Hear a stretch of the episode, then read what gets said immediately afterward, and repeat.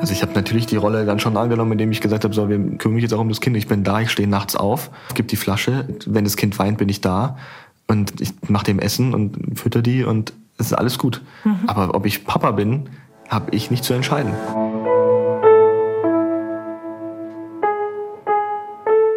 Eltern ohne Filter. Ein Podcast von Bayern 2. Hallo, die Katrin hier. Willkommen im dunklen, grauen, kalten Herbst. Eine Zeit, die ich ja nur mit Hilfe von Kerzen, kannenweise Tee und Wärmflasche gut überstehe. Das war auch schon vor der Energiekrise so. Düster und kalt. So war nicht nur ein Herbst, so war gefühlt die ganze Kindheit von Kevin. Ihn habe ich an einem sehr sonnigen Herbstmorgen zu Hause besucht. Und ja klar, das mit dem Wetter, das war natürlich Zufall. Aber Kevin sagt selbst, sein Lebensmotto ist Sonnenstrahlen statt Regentropfen. Hat also genau gepasst.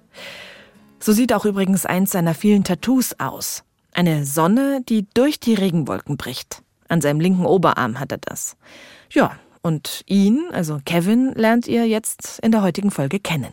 Ich bin Kevin Reichelt, 30 Jahre alt, komme aus Ingolstadt, wohne in Großmehring, also bei Ingolstadt habe zwei Kinder, zwei Töchter, neun und fünf Jahre alt, Carlotta und Emilia.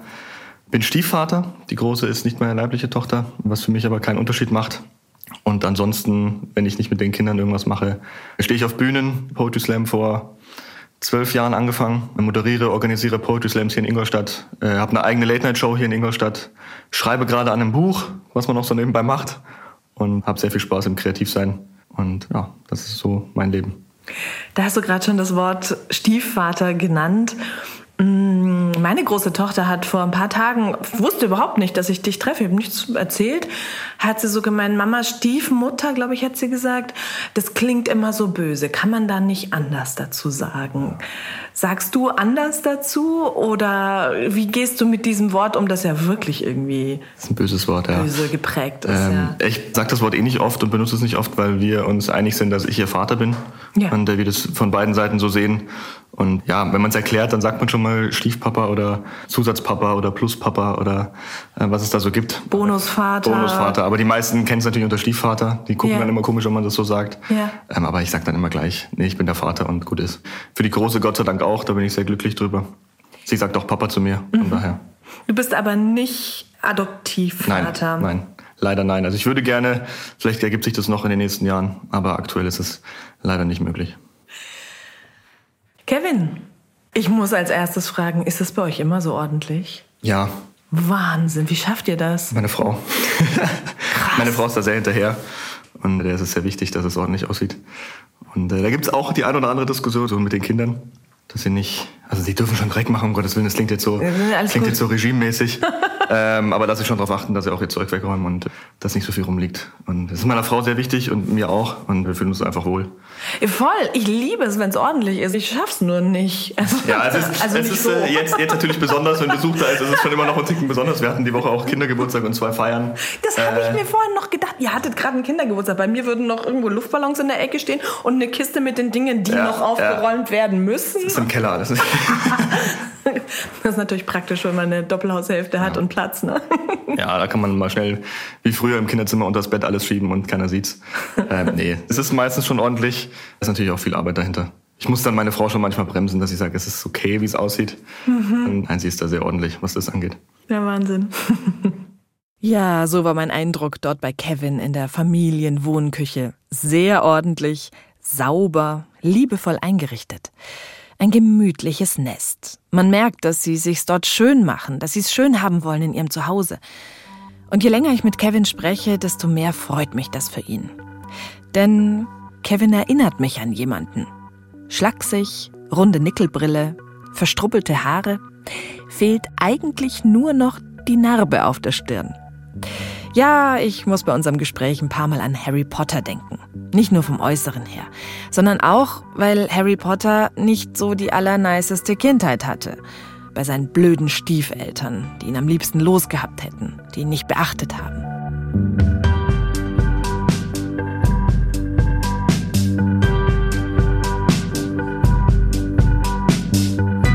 Kevin wächst im Gegensatz zu Harry Potter schon bei seinen leiblichen Eltern auf. Er hat auch noch zwei Halbgeschwister, einen zehn Jahre älteren Bruder und eine sieben Jahre ältere Schwester. Beide haben jeweils einen anderen Vater als er. Sein Vater ist die meiste Zeit daheim, arbeitslos. Seine Mutter ackert als Reinigungskraft. Wie ein Zuhause fühlt sich diese Familie für Kevin nicht an. Seine Eltern sind oft betrunken, schreien sich viel an, erzählt er mir. Und dabei bleibt es auch nicht. Das war meine erste Party, auf der ich war mit 15.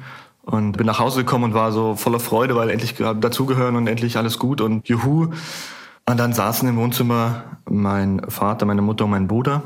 Alle drei am Anschlag, alkoholmäßig. Und ich bin nur ins Bett und habe mir gedacht, bitte lass nichts passieren. Und war gerade am Einschlafen und habe scheppern gehört. So, also ich habe nur was lautes Poltern hören und habe mir gedacht, na gut, mein Bruder ist da, ich muss jetzt nicht rausgehen, das ist alles in Ordnung. Hm. Es war dann auch Ruhe danach. Und am nächsten Morgen weckt mich meine Mutter mit aufgeplatzter Lippe und mein Vater liegt bis um, ich glaube, 14.30 Uhr mit zerrissenem Unterhemd im Bett. Wie geht's dir mit so einer Gewalterfahrung? Also Streit mit Wörtern ist das eine. Du hast von aufgeplatzter Lippe gesprochen, zerrissenem Unterhemd. Es war viel Alkohol im Spiel, aber es war jetzt nicht so, dass sie jeden Tag betrunken waren, aber es ist dann doch immer der Auslöser oft gewesen, gerade am Wochenende. Und es gab eine Nacht, das war die Zeit, wo die Harry Potter Bücher nachts noch ausgeliefert wurden. Mhm. Und ich bin ein riesengroßer Harry Potter Fan und habe mir damals Harry Potter und der Halbblutprinz selber gekauft und es kam in der Nacht. Mhm. Und mein Vater war angetrunken und wütend. Ich weiß nicht mehr warum. Ähm, Wie alt warst du da? Halbblutprinz ist der vorletzte Band? 2006, 2005 oder sowas. Aha, also 13, 14. Also er war natürlich auch größer. Ich war sehr dünn, sehr klein, bis ich 15, 16 war.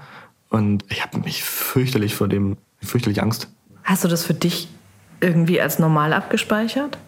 Dass es so war dann? Ja. Ja. Für mich hat es dann tatsächlich dazugehört. So, also für mich war das so, ja, natürlich ist es überall so eigentlich. Mhm. War es Gott sei Dank nicht. Als ich dann meine Frau kennengelernt habe, habe ich dann auch gemerkt, wie gut Eltern- und Kinderbeziehung sein kann. also die hat zu ihren Eltern eine sehr gute Beziehung. Das war dann natürlich auch nochmal so ein Punkt, der mir ein Stück weit die Augen geöffnet hat und gesagt hat, ui, schau mal, es geht auch anders. Es geht auch anders. Da ist es wieder sein Motto. Sonnenstrahlen statt Regentropfen. Kevin weiß tatsächlich damals schon, er will mal das Gegenteil von seinen Eltern sein. I feel your love.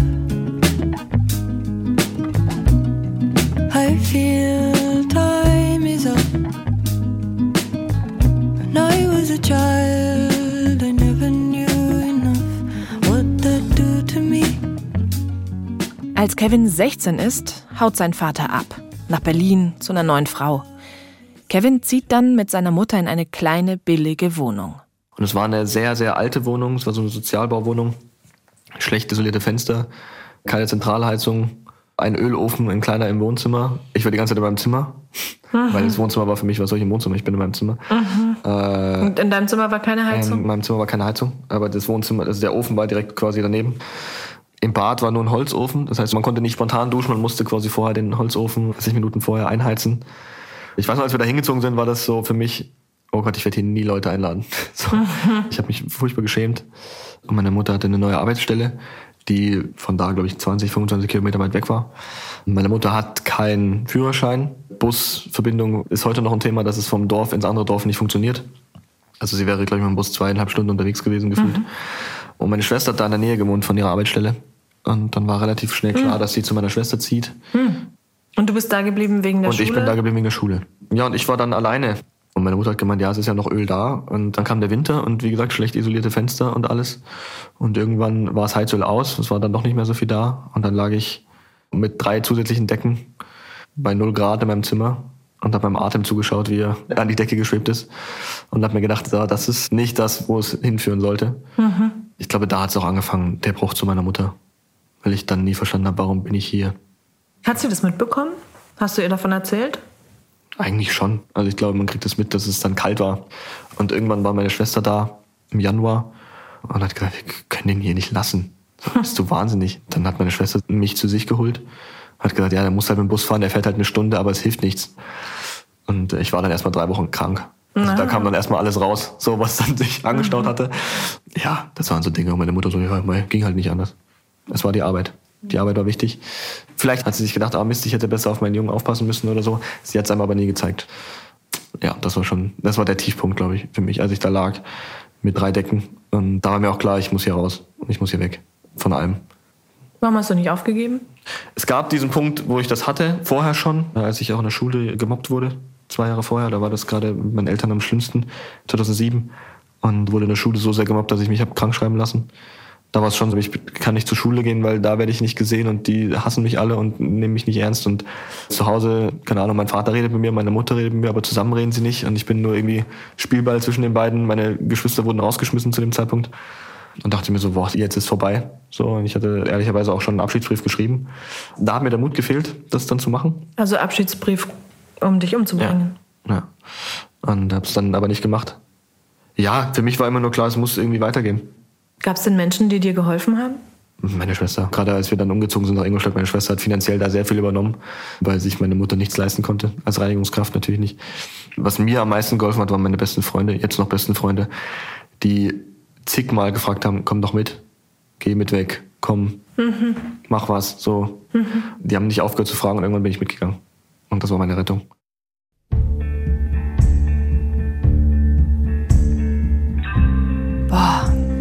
Ganz ehrlich, die Mama in mir, die will dem einsamen 16-jährigen Kevin einen Tee kochen und ihm eine Wärmflasche geben für unter seine drei Decken. Die will ihn fest umarmen und flüstern, alles wird gut. Und dann, dann denke ich an sein heutiges Zuhause, an die liebevoll eingerichtete Doppelhaushälfte und freue mich für ihn. Denn alles ist gut geworden.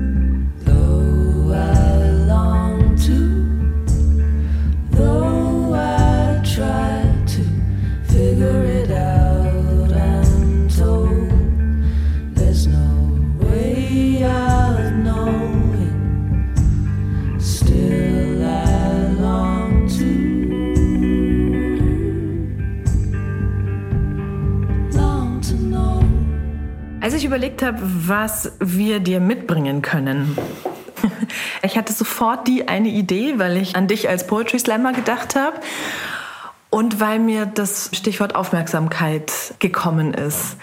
Aufmerksamkeit ist wahrscheinlich was, was du wenig bekommen hast als Kind. Also klingt ja auch so, dem, was du erzählt hast. Aufmerksamkeit ist was, was du dir heute holst, ja.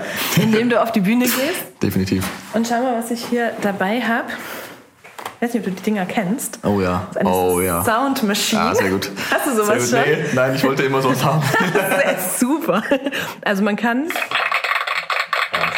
sich Applaus holen. Sehr langen Sehr Applaus. Lange. Sehr gut. Oder auch Lacher. Ah, sehr gut. Wenn man Gag nicht funktioniert, immer gut.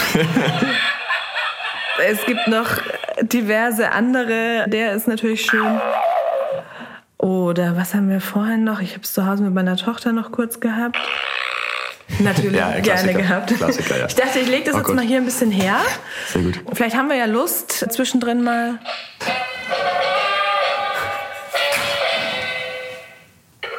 Ah, ah, okay, okay. Ich hab's mir gedacht. Ich hab's mir gedacht bei dem Bild. Sehr, sehr gut. Lache ist hier oben, oder? Ja. Ja, sehr gut. Ja, den kann man immer gebrauchen, ist immer gut. Oder auch so. Das ist hier ein Daumen runter, oder? Oh ja, Yes. ah, der ist gut. Der Den ist, sehr könnt gut. ihr nehmen. Der ist sehr gut. Den brauche ich für die Kinder dann.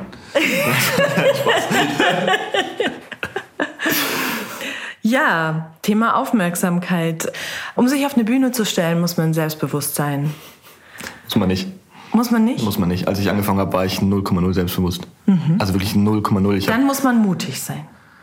wahrscheinlich, äh, ja, verrückt. Also ich habe ganz oft gesagt, ich war verrückt genug, um das zu machen, weil ich habe heute noch wenig Selbstbewusstsein und wenig Selbstvertrauen, was meine Texte angeht.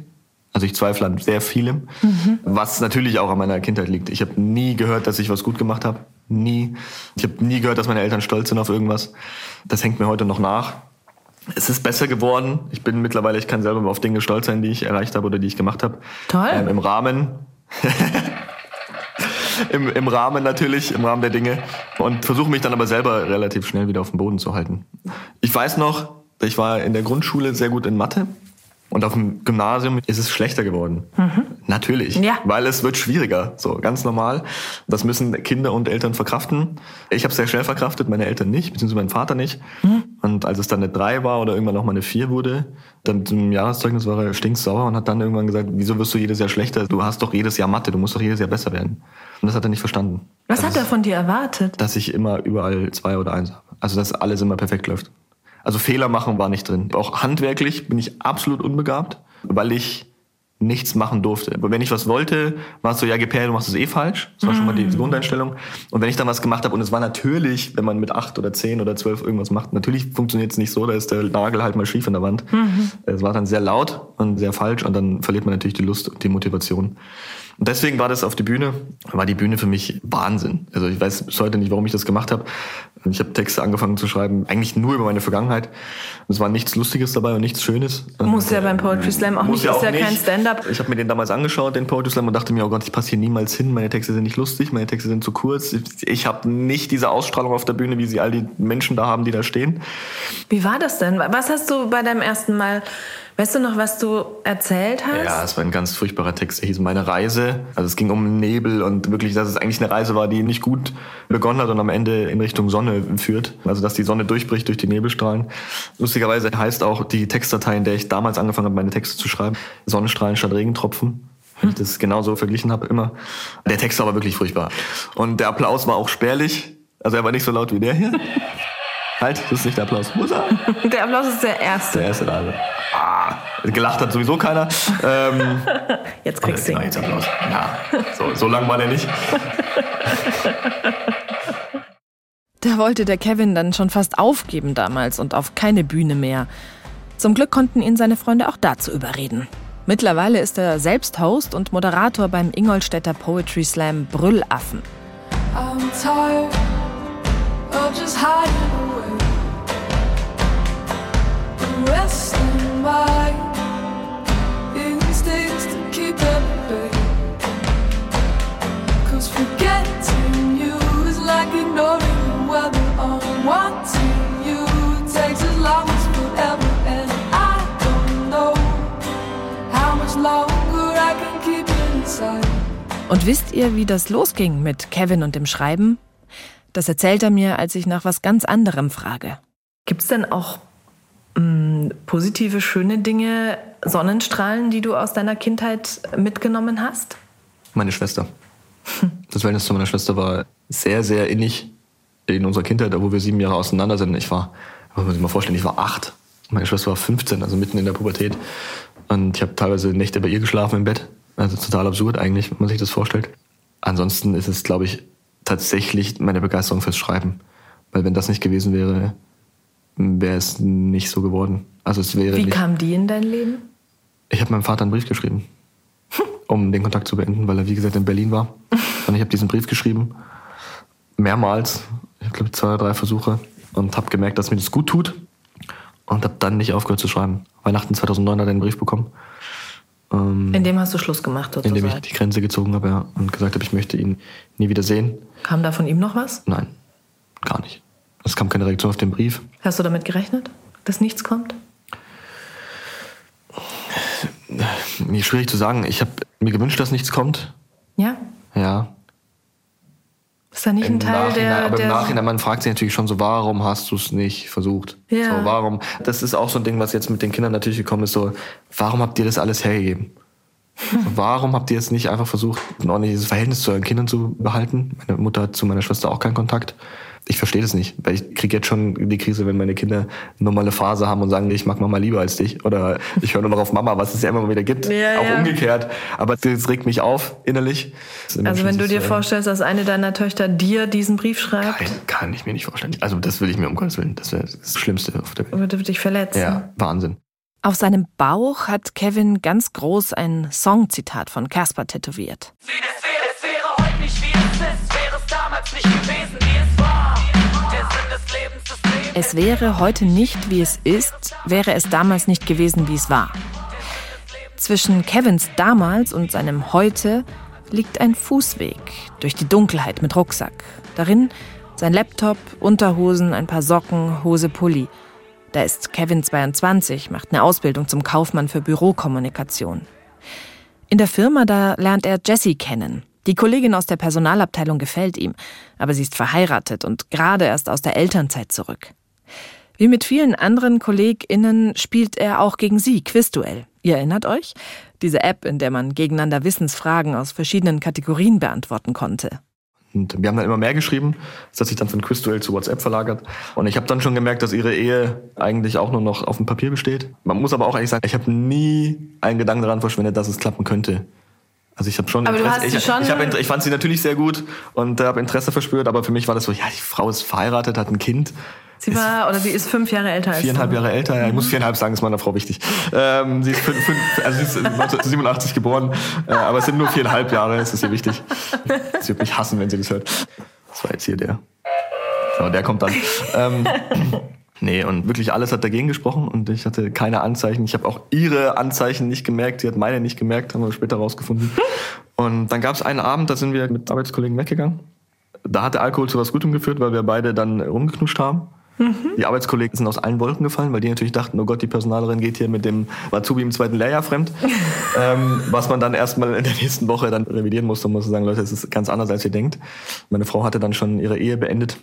Und es war Freitag auf Samstag. Und ich habe dann Sonntag zu ihr gesagt, ja, warte mal, bitte. Also ich habe dann, am Sonntag ist mir so erst dann so ganz langsam bewusst geworden, was das für Konsequenzen hat. Also Freitag habt ihr geknutscht, du Freitag bist auf im, Samstag, genau. im siebten Himmel. Ja. Und Sonntag ist mir dann erst so klar geworden, so, oh je, was ist mit dem Kind, wenn das nicht klappt? Das Kind. Das Kind war mein großes Problem. Und ich habe dann meiner Frau gesagt, ja, ich bin mir nicht sicher. Oder irgendwas sowas in der Art habe ich geschrieben. Und das war für sie natürlich der absolute Horror. Und der Montag in der Arbeit war dann echt schwierig. Wir haben uns die ganze Zeit angeschaut. Also wir saßen auch einfach gegenüber und es war wirklich die ganze Zeit so, oh nein, oh nein, oh nein, das habe ich getan. Und dann haben wir geredet und dann habe ich gesagt, ich will nicht, dass wir das jetzt probieren und dass es dann nicht klappt. Und dass dann das dem Kind schlecht geht. Weil das Kind war 14 Monate alt, 15 Monate. Das kanntest du noch nicht. Das kannte ich noch nicht. Und ich habe gesagt, natürlich muss es mit dem Kind klappen. Das ist ja komplett klar. Also sie kann jetzt nicht irgendwie da ein Jahr so tun, als wäre alles gut und dann funktioniert es nicht und dann ist das Kind wieder alleine und hat dann irgendwie wieder eine schwere Kindheit. Das sagt schon was über dich aus. Also man könnte jetzt auch erstmal sagen, du interessierst dich für die Mutter und das Kind ist dir, das ist halt so das Beiwagerl quasi. Also das war es Gott sei Dank nicht. Man könnte auch sagen, ich war nicht mutig genug. War ich dann aber Ende doch. Wir haben dann geredet und dann habe ich gesagt, ja, dann, wenn dir das bewusst ist, dass das passieren kann. Ich habe gesagt, es kann auch sein, dass in einem Jahr, weiß man ja nie. Ja. So ist halt bei Beziehungen. Ja, du warst 22. Ich war 22, ich komme noch dazu. Ja, und dann haben wir gesagt, wir gehen das ein. Dieses Risiko in Anführungszeichen. Das war Ende August, 25. August 2014, Was für ein Wochentag? Montag. Montagnachmittag nach der Arbeit. Das war dieser Montag war dieser danach Montag schon. Also drei direkt, ja, Tage ja. nach dem Knutsch habt ihr gesagt, ihr wagt's. Ja. Krass. Äh, äh, wirklich sehr schnell alles. Ich glaube aber, dass es so sein musste. Ich glaube, wenn ich noch länger drüber nachgedacht hätte, hätten sich meine Zweifel noch mehr verstreut. Und So wie beim Poetry Slam, Ja, oder? ja. Auch erst auf die Bühne und dann nicht. Und dann wieder erst zurück, knutschen, genau. dann wieder zurück. Dann wieder zurück, Aha. genau. Und ungefähr einen Monat später bin ich dann über Nacht bei ihr eingezogen und nicht mehr gegangen. Jetzt bleiben wir noch mal beim 25. am Montagnachmittag. Ich meine, du hast das Kind noch nicht mal gekannt. Mhm. Was war denn der nächste Schritt? War dann das Kind kennenlernen der nächste Äh, Schritt? nicht direkt am Montag. Ich habe dann am Samstag, am Wochenende war es. Da war dann der Mann nicht zu Hause. Da bin ich hingefahren. Und äh, diese Autofahrt werde ich tatsächlich nicht vergessen, weil ich umso näher ich der Wohnung gekommen bin, umso mehr wusste ich so, jetzt, also man macht diesen Moment dann immer größer, als es ist, aber ich wusste dann so, jetzt entscheidet sich, ob das klappt oder nicht. Ich weiß noch, dass die Tür zu war zum Wohnzimmer. Und der Flur war ewig lang. Das waren gefühlt 800 Meter, also war wahrscheinlich nur drei Meter. Wirklich Wahnsinn. Und da war so ein Milchglas-Einsatz. Und ich habe gesehen, dass sie auf dem Boden spielt und dachte, mein Herz hat so laut gepocht. Und ich bin rein und sie hat, das war das Wichtigste für mich, sie hat mich angeguckt und hat, hat nicht weggeguckt, sondern sie hat mich einfach nur angeguckt. Und dann bin ich runter zu ihr und dann haben wir da, ich weiß nicht mehr, was sie gespielt hat.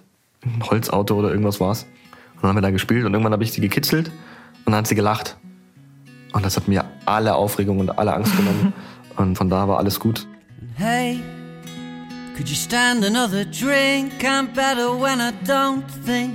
Seems to get me through.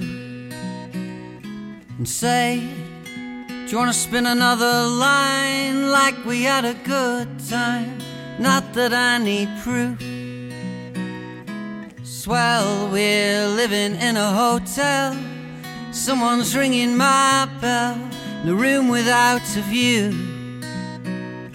And hey, heard you read another book.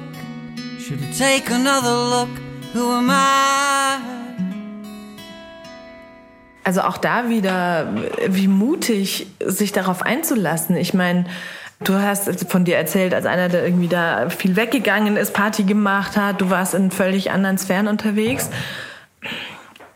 Also es klingt für mich nicht nur so nach, die Frau war mir das wert, nehme ich halt das Kind in Kauf, sondern du hast Bock gehabt auf Familie, oder? Ich habe mich auf die ganze Situation eingelassen. Also ich musste mich einlassen und ich wollte es auch tun. Und ich habe als, ja, ich weiß nicht, ob als Kind, aber als Jugendlicher habe ich schon immer gesagt, ich möchte Familie haben, ich möchte Kinder haben. Auch da wieder die Frage, warum? Und was ist deine Antwort? Warum? genau, weil ich es nie gehabt habe. Also es ist genau das Gegenteil. Ich wollte immer dieses Familienleben spüren, wie es sein kann. Du bist der, der aus den Regentropfen die Sonne machen will, oder? Ja, ja, äh, ist tatsächlich so. Aber das heißt, du bist aus dem, du hast noch bei deiner Mutter Ja, gewohnt, ne, ja. als Azubi. Ja. Aus dem Jugendzimmer bist du ins Familienleben als Stiefvater eingestiegen. Ja, ja, genau so. Genau so. Und von jedem Wochenende bis um 6 Uhr feiern und bis um 12 Uhr schlafen mindestens. Bin ich dann, ich bin, war nicht gleich sofort um 6 Uhr wach, das muss ich auch zugeben. Meine Frau hat mir da ein paar Wochen, vielleicht noch Monate Zeit gewährt. Ich weiß noch, sie war dann im Wohnzimmer und hat gesagt, wir müssen leise sein, wir müssen leise sein zum Kind. Und ich habe gesagt, sei einfach laut, es ist alles okay. Es ist jetzt mein Leben und ich will das auch so haben. Nee, das war der härteste Cut, den ich machen konnte. Für mich und für alle anderen. Ja. Hast du geahnt, was auf dich zukommt? Nein, auf keinen Fall. Man muss sich schon umstellen, was vor allem die Tagesstruktur angeht oder Zeitstruktur, weil man ja, du kennst es, du hast auch Kinder, man lebt nach dem Zeitplan der Kinder. Voll. Da ging es noch, da war sie wie gesagt 15 Monate, 14 Monate. Es wird schlimmer. Also wenn dann irgendwann Kindergarten und Schule, Schule, angeht, dann ja. sind die Zeiten natürlich vorgegeben, die man da hat. Dafür geben sie einem wieder andere Freiheiten. Ich denke gerade an meine elfmonatige Tochter, die momentan in der absoluten Klammerphase ist. Ja. Und egal, wo ich stehe, habe ich sie am Bein hängen und ich kann keinen Schritt zurück zum anderen Küchenschrank gehen, weil ich erstmal das Baby abschütteln muss. Mhm. Ja, oder man kann nicht allein aufs Klo gehen oder so. Das ist, Ja. ja. Aber das war schon was. Vorher konnte alles ich machen, was ich will. Mhm. Und äh, das ging jetzt nicht mehr. Also vom Jugendzimmer in die Wohnung deiner Frau mit Tochter gezogen bist. Was hast du mitgenommen? Ich habe als freier Mitarbeiter für den Donaukurier gearbeitet, für die regionale Zeitung hier und war am Abend bei einem Fußballspiel und habe Fußballberichterstattung gemacht von dem Spiel. Ich bin nochmal nach Hause und habe eine Jacke noch angezogen, eine andere. Zwei Sachen für den nächsten Tag, zwei, drei Sachen. Klamotten. Mhm. Unterhose, Socken, Hose, Pullover, Laptop und bin dann gegangen. Ich bin zu Fuß gegangen. Mein Auto war kaputt und bin den Weg gelaufen von meiner Mutter zu meiner dann Frau. Ja, im Nachhinein ist es dann schon der Gang gewesen, den ich dann eben gegangen bin. So, also ich bin ja nicht wieder zurückgekehrt. Ich- Also Stück für Stück ist mein Zimmer dann leerer geworden. Klar, ich habe dann schon mehr Sachen geholt und wirklich leer geräumt habe ich es dann 2016.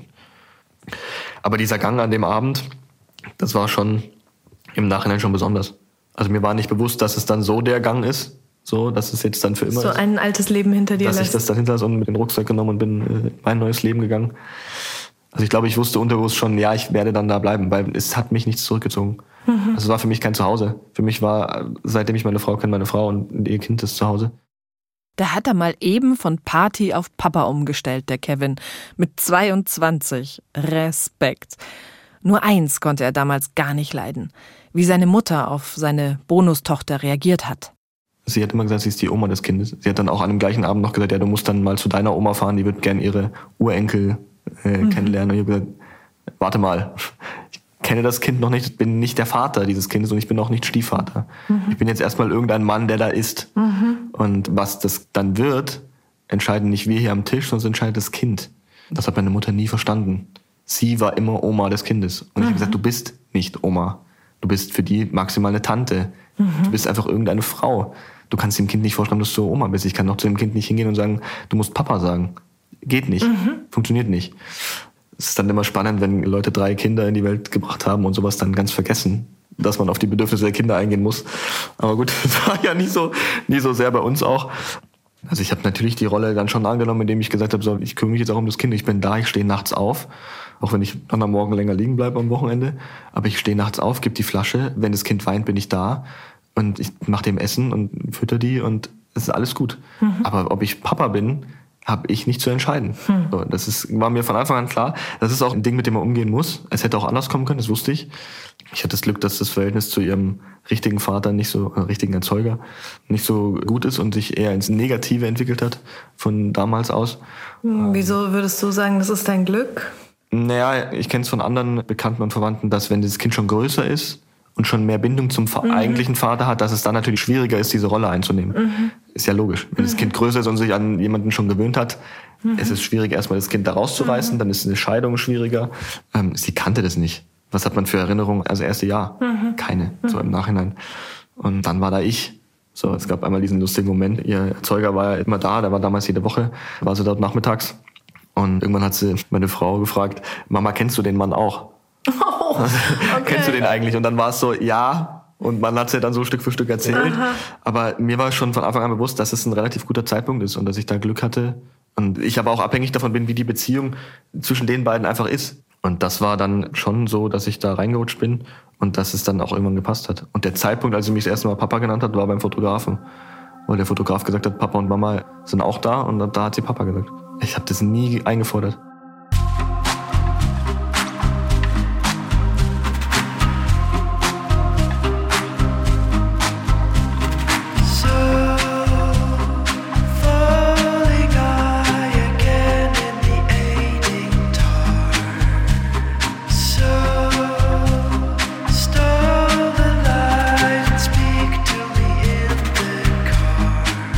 Seit fünf Jahren hat Kevin nun auch den Kontakt zu seiner Mutter abgebrochen. Das war kurz nach der Geburt von Emmy, seiner zweiten Tochter. Und jetzt weiß ich nicht, wie es euch damit geht. Also abgesehen davon, dass es natürlich Kevins Entscheidung ist. Ich selbst hatte nämlich auch mal fünf Jahre lang keinen Kontakt zu meiner Mutter. Und damals auch nicht vor, den wieder aufzunehmen. Das hat sich dann einfach anders ergeben. Was ich aber dadurch erfahren habe, das kennt auch Kevin. Den Kontakt zu einem Elternteil oder auch beiden Eltern abzubrechen, ist tatsächlich ein Tabu. Ich habe es voll erlebt, dass immer wieder Bekannte auf mich zugekommen sind. Die wollten dann, dass ich wieder mit meiner Mutter spreche, weil sie ist doch meine Mutter. Warum ich so entschieden habe, das war zweitrangig. Stattdessen habe ich zu hören gekriegt, dass man das doch nicht macht. So ging's Kevin auch, als er und Jessie geheiratet haben und er seine Mutter nicht zur Hochzeit einladen wollte. Aber sein bester Freund, der hatte verstanden. Der hatte Kevin dann geraten, hey, es ist dein Tag, mach was du meinst. Und ein paar Monate später hat Kevin dann komplett Schluss gemacht. Das war nachdem Jesse und er die Oma nochmal zu sich nach Hause eingeladen hatten und nochmal einen Versuch gestartet hatten. Ich glaube, sie hat erwartet, dass ich so ein bisschen auf Knien herrutsche und sie bitte, dass wir wieder Kontakt haben. Okay. Ähm, sie hat, während ich im Raum war, meine Frau gefragt, ist der eigentlich immer noch so unausstehlich? Und solche Dinge. Ich musste mich wirklich zusammenreißen, weil ich mir gedacht habe, so ist das jetzt nicht der Punkt, so ich lasse das jetzt laufen. Und meine Frau hat dann nur gesagt, wollen wir drüber reden? Und dann habe ich gesagt, nein. Und ein oder zwei Tage später haben wir zusammen das Bett überzogen und dann hat sie gesagt, ich habe jetzt verstanden, was du meintest. Dann habe ich gesagt, ja, für dich habe ich das gemacht. Ich wollte, dass meine Frau das versteht. Und ich habe dann immer gesagt, die Mutter, die ich hatte, die keine gute Mutter war, die kann auch keine gute Oma sein. Und ich weiß, dass sie sich nicht ändert, das hat sie oft genug gesagt, weil sie würde alles wieder genauso machen, hat sie immer wieder gesagt. Sagt sie heute noch so wahrscheinlich. Und ich will meinen Kindern diese Enttäuschung, äh, ich will sie davor schützen, vor dieser Enttäuschung. Und lieber erkläre ich meinen Kindern, dass sie nur einen Opa und nur eine Oma haben, dafür die Besten, die sie haben können. Und über das andere reden wir dann, wenn es soweit ist. Aber es ist für die gar keine Frage, warum sie nur eine Oma haben. Wird nicht gefragt, wo, ist dein Papa, Nein. wo ist deine Mama? Also wir haben schon drüber geredet, die wissen das, also gerade die Große weiß es, weil die hat die natürlich auch mehrmals gesehen, meine Mutter. Die war dann schon mehrmals zu Besuch, da war sie aber wie gesagt kleiner. Die weiß, dass es so ist und die weiß auch, dass ich keinen Kontakt zu meinen Eltern habe. Und die weiß auch, dass ich keinen Kontakt zu meinem Bruder habe. So, und ich gehe damit relativ offen um. Ich erzähle es auch sehr vielen Leuten, weil ich damit kein Problem habe. Und für mich das wichtig ist und das zu meiner Geschichte dazugehört. Ganz wichtig zu meiner Geschichte dazugehört. Und äh, es wäre heute nicht, wie es ist, wäre das damals nicht gewesen, wie es wäre war. heute nicht, wie es ist. Genau das, ja. wäre es damals nicht gewesen, wie es war. Ja. Ich habe mit 18, ich wollte unbedingt ein Tattoo und ich habe mit 18 mir den Buchstaben R tätowieren lassen für den Vornamen meiner Mutter. Und das war immer mein Plan, als ich 10 war, war mir klar, ich möchte das machen. Und habe das dann umgesetzt und war aber mir eigentlich währenddessen schon klar, so dass es nicht das, wo es hinführt. Weil mir da mit 18 eigentlich schon klar war, dass es keine Mutter-Sohn-Beziehung ist und gar nicht so gut. Und da habe ich jetzt ein, ein Cover-Up drüber. Also dieses Tattoo gibt's nicht mehr.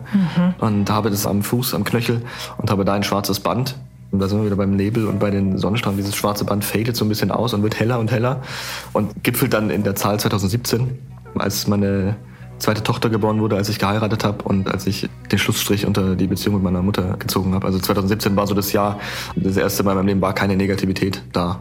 Wo alles dann das erste Mal, ich will nicht sagen perfekt, aber wirklich gut war, so auch in mir drin. Dann ist es so, du, du hast immer irgendwie die Sonnenstrahlen gesucht. Ja, ne? ja, ja, genau. Das R Genau. steht für mich auch nach, ich will sie ja lieben, ich Ja, will ja, ja. sie verehren. Ja. Und dann hast du aber da quasi Ich habe es dann zur Seite geschoben. das dann ist- überdeckt und dann, ja. ersetzt vielleicht Ja, auch. ja. Wo ist alles noch wie früher?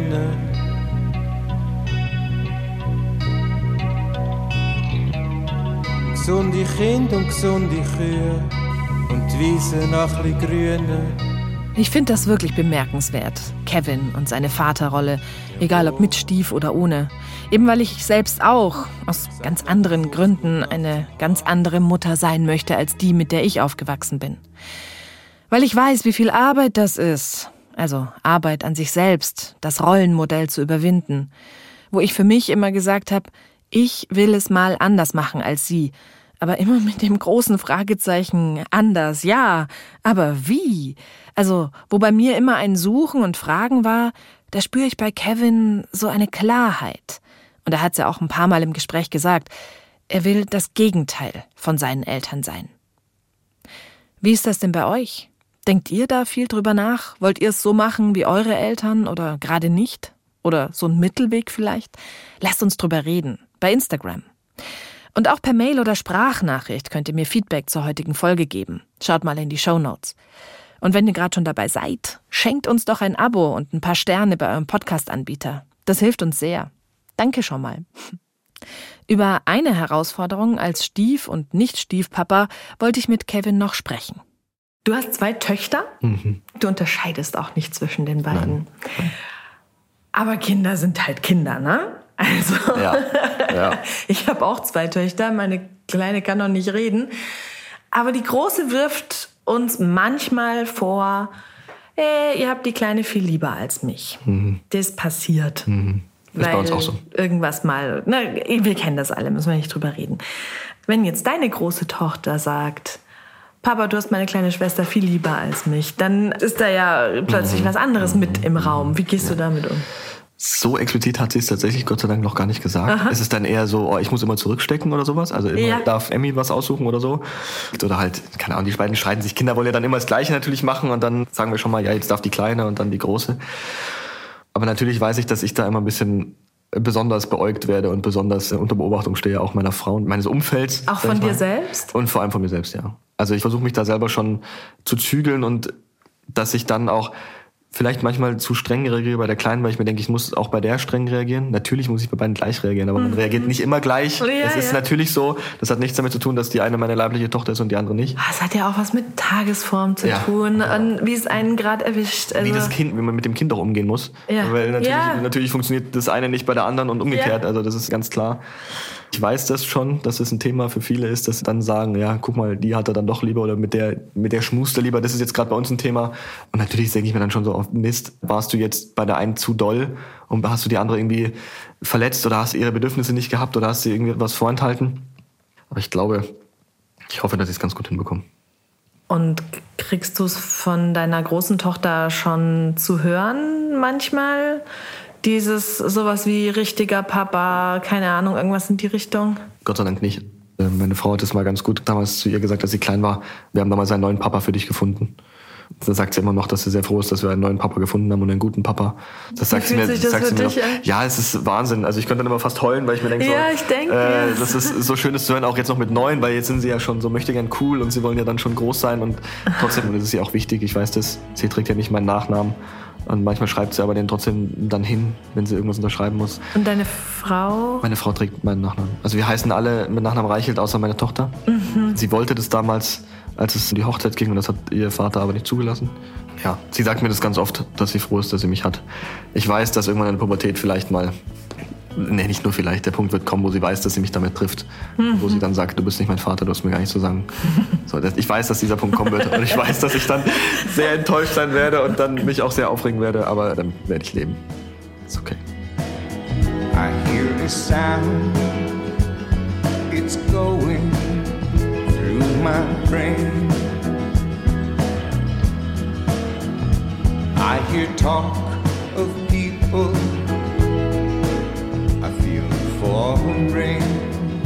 So lässig wie Kevin da in die Zukunft blickt, so sehr scheint er auch seinen Frieden mit der Vergangenheit gemacht zu haben. Seine vielen Tattoos stehen für das, was ihn ausmacht. Die Sonne und die Regenwolken oder das Casper-Zitat. Das schaue ich mir ab. Also vielleicht nicht gerade das Tätowieren, aber dass ich auch die schlechten Erinnerungen annehme, als Teil von mir. Ja, im Kopf habe ich das alles noch. Also ich, das weiß auch meine Frau, dass ich manchmal äh, natürlich dran denke und es wäre auch gelogen, dass ich nicht dran denke und mir nicht wünsche, dass es anders geworden wäre oder gewesen wäre. Aber gerade wenn es sehr gut läuft und wenn alles gut ist, dann denkt man natürlich zurück so, ah ja, guck mal, so kann es laufen. Und ich habe manchmal, lange hatte ich das Gefühl, so es kommt irgendwann wieder. Ich wollte gerade sagen, hast ich du manchmal immer- ich Angst, dass es Angst. irgendwann Ich platzt? hatte immer Angst, dass es ist so, ja, das war jetzt schön für ein paar Jahre und jetzt ist, macht den Schnips und es ist wieder vorbei. Ja. Ja, keine Ahnung. Vielleicht wird es mal wieder so, aber dann weiß ich damit umzugehen. Dann ist es okay. Und so werde ich jetzt das versuchen zu genießen. Was dann immer schwerfällt, weil wenn ich dran denke, ich habe dafür genug Mist hinter mir, den ich durchmachen musste. Ich weiß noch, das war, das war vielleicht der emotionalste Moment in meinem Leben, als ich von der Geburt meiner Tochter heimgefahren bin. Das war nachts um 4.10 Uhr, ist sie auf die Welt gekommen. Und dann waren wir natürlich furchtbar müde und ich war den ganzen Tag im Krankenhaus dann danach und bin abends heimgefahren alleine. Die Große war bei der Oma. Und ich bin heimgefahren und habe im Auto einfach nur geweint. Ich habe einfach nur geweint, habe dann irgendwie vor mich hingebrüllt, scheiße, was habe ich alles durchmachen müssen. Und ich saß nur daheim und es lief Fußball und wie gesagt, ich bin eigentlich riesen Fußballfan. Ich habe dieses Spiel nicht verfolgt. Ich habe nur geweint und war dann da auch für mich alleine. Und das war dann so der Punkt, wo ich dachte, jetzt alles gut, Jetzt ist alles gut. jetzt ist alles gut. Was wünschst du dir, dass deine Töchter über dich sagen? Dass ich über Harry Potter alles weiß. Nein, nein. dass sie Papa immer ist der Coolste, der weiß alles über Harry, Potter. ja, nee, um Gottes Willen. Vielleicht, dass sie, wenn sie mal Kinder haben, sich mich als Vorbild nehmen. Und dass sie vielleicht sagen, er hat es nicht ganz so schlecht gemacht und sie können sich da vielleicht zwei, drei Sachen angucken. Sie müssen es nicht genauso machen, um Gottes Willen. Ähm, Aber vielleicht, dass sie sagen können, so, so schlecht hat er es nicht gemacht und wir würden auch gern sein, so wie er. Dass sie ein gutes Nest haben. Ja. Und dass sie gerne zu Hause waren und dass sie das hier als ihr Zuhause sehen. Wenn jetzt Energiekrise vom kalten Winter, vom Frieren die Rede ist, ist das was, was dich triggert? Noch nicht. nee, das habe ich bisher tatsächlich gar nicht. Ich versuche das noch nicht so an mich ranzulassen. Aber dass es sich mir jetzt so an meine Vergangenheit erinnert, habe ich Gott sei Dank nicht. Habe ich auch nie beim Frieren.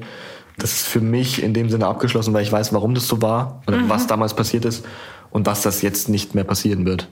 Dass das Heizöl ausgeht oder dass der Strom ausbleibt, wenn ich den Lichtschalter drücke, dass das Licht auch angeht, was in meiner Kindheit auch nicht immer der Fall war. Das weiß ich.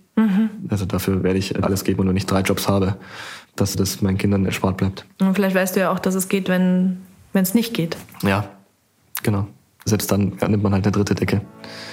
Und dann kuscheln wir uns zusammen und alles wird gut. Und lesen Harry Potter und der Halbblutprinz.